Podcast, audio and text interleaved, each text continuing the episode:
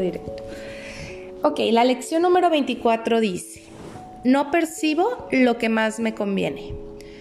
No te das cuenta en ninguna de las situaciones que se presentan ante ti del desenlace que te haría feliz.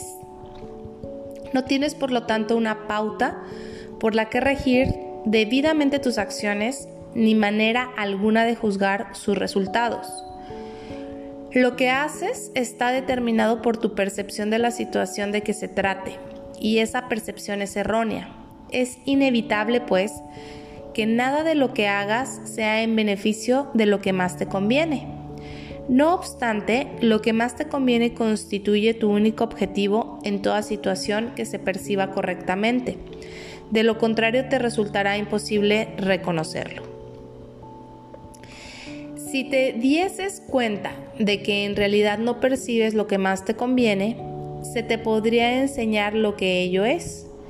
Pero como estás convencido de que lo sabes, no puedes aprender.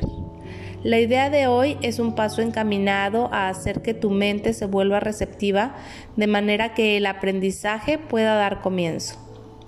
Los ejercicios de hoy requieren mucha más honestidad de la que estás acostumbrado a usar te será más útil examinar unos pocos temas honesta y minuciosamente en cada una de las cinco sesiones de práctica que se deben llevar a cabo hoy, que un mayor número superficialmente. Se recomiendan dos minutos para cada uno de los periodos de búsqueda mental que los ejercicios de hoy requieren. Las sesiones de práctica se deben comenzar repitiendo la idea de hoy a lo que debe seguir una búsqueda mental con los ojos cerrados de aquellas situaciones en tu vida que aún no estén resueltas y que actualmente te estén causando desasosiego. Debes hacer hincapié en descubrir cuál es el resultado que deseas.